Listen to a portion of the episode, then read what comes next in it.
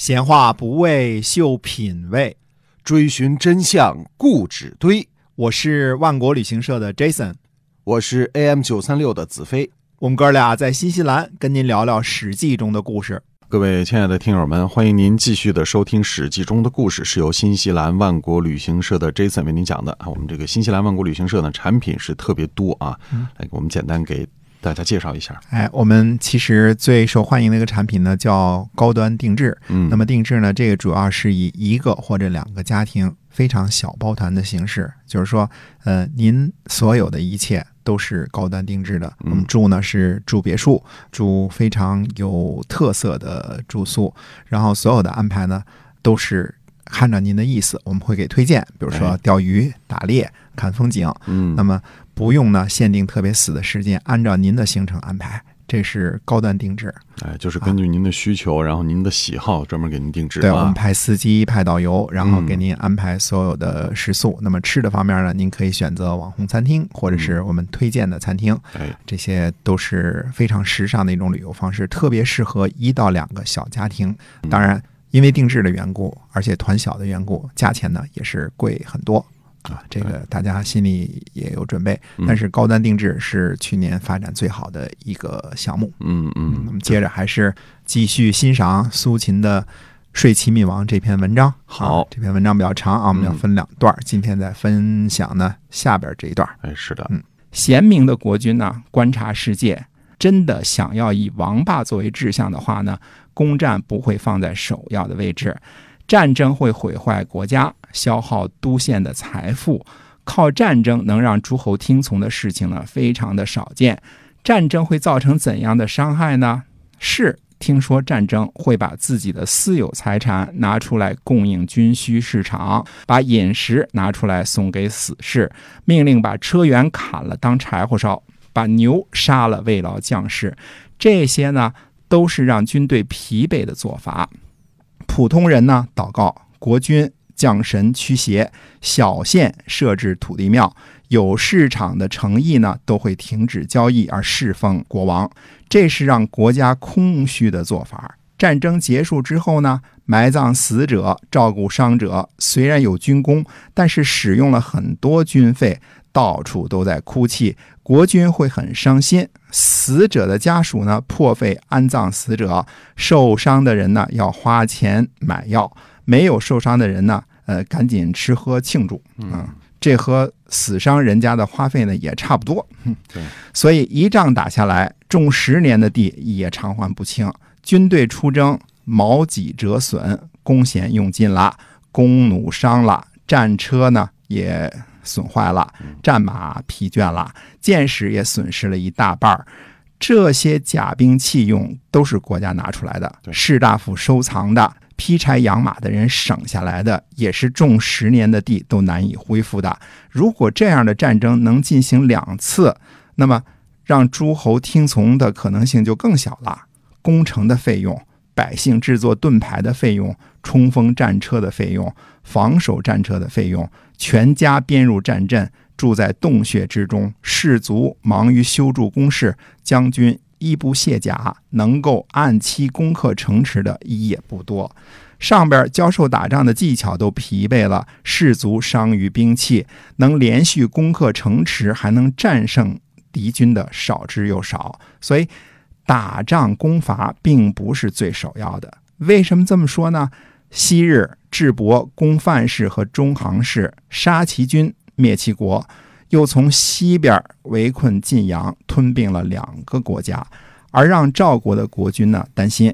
这可以说是用兵最强盛的时刻了。然而，智伯身死国灭，为天下笑，怎么会是这样呢？这都是首先挑起战争的忧患，对呃，消灭了两个国家的后患呐。嗯，往西呢，中山国起兵应战赵国和燕国，南边在长子打仗打败了赵国，北边在中人打仗打败了燕国，杀了燕将。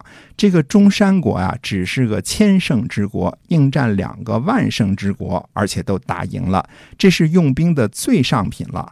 但是随后就亡国了。君臣呢投奔到齐国寻求庇护，这样看来，战争和攻击导致败亡，从历史上是可以看到的。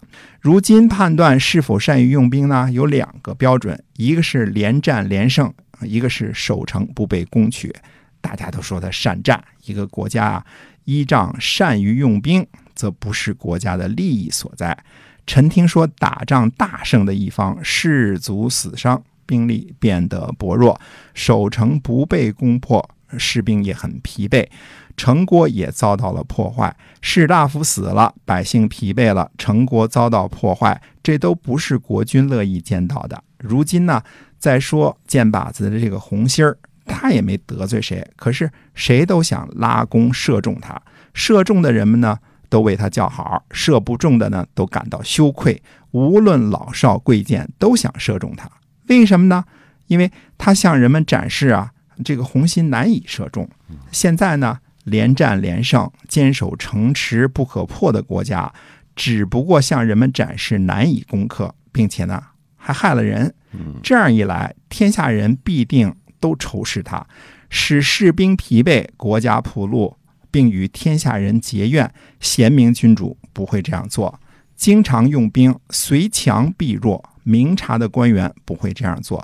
那些贤明的国君和明察的官员没有动用各种兵器，就会让诸侯顺从、辞让和各种贵重的礼物，自己就都来了。所以，明军的攻战，甲兵不出，能战胜敌国；战车不使用，边境的诚意就投降了。市民还不知道王爷就到来了。那些明君做事情花费少，花费的时间长，可是获得了长远的利益。所以说呀。后发之人可以意使诸侯。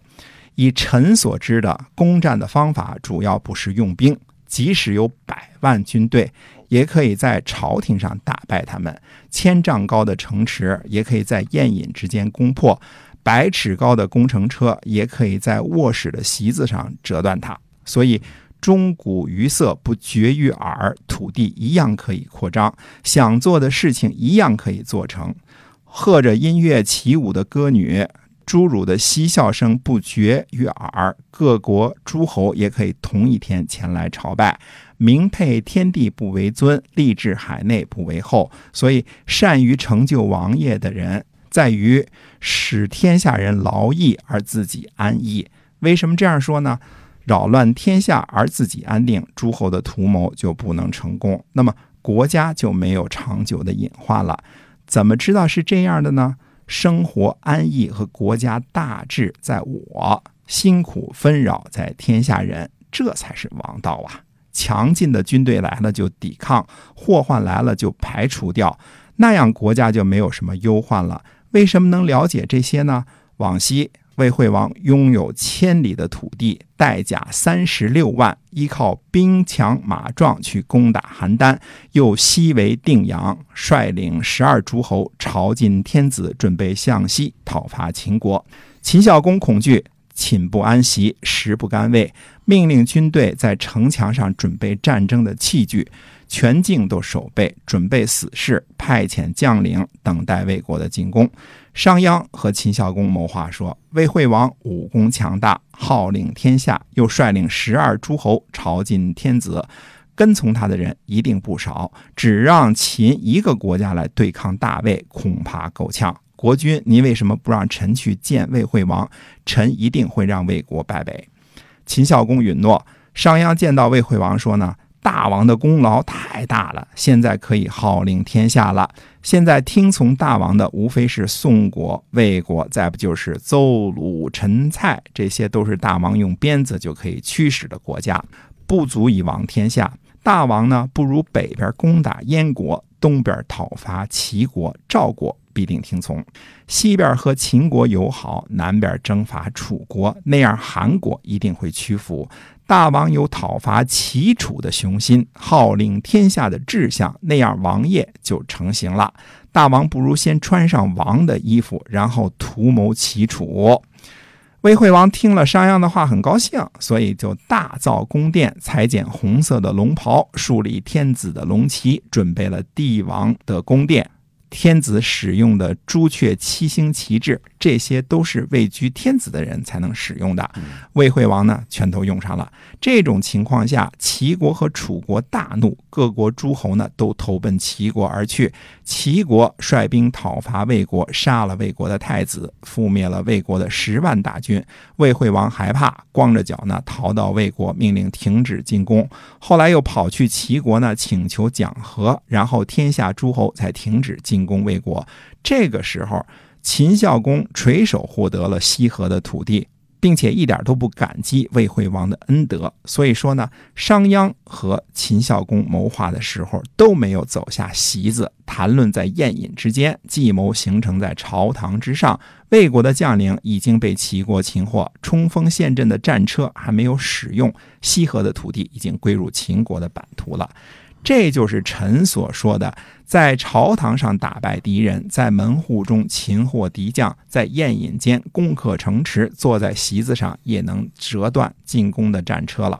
嗯，是因为这期比较长了，所以我们暂时不评讲，下期我们再仔细评讲啊，看看苏秦这一篇长文啊，到底是多么的有文采，说的都是一些什么事儿。那么这其中呢，又有什么样的计谋和什么样的算计？是的，下回再跟大家。接着说，是那么我们这个史记中的故事是由新西兰万国旅行社的这次为您讲的，希望您能够关注我们的。其实，在网上可以查询一下新西兰万国旅行社哈。我们在下期节目再会，再会。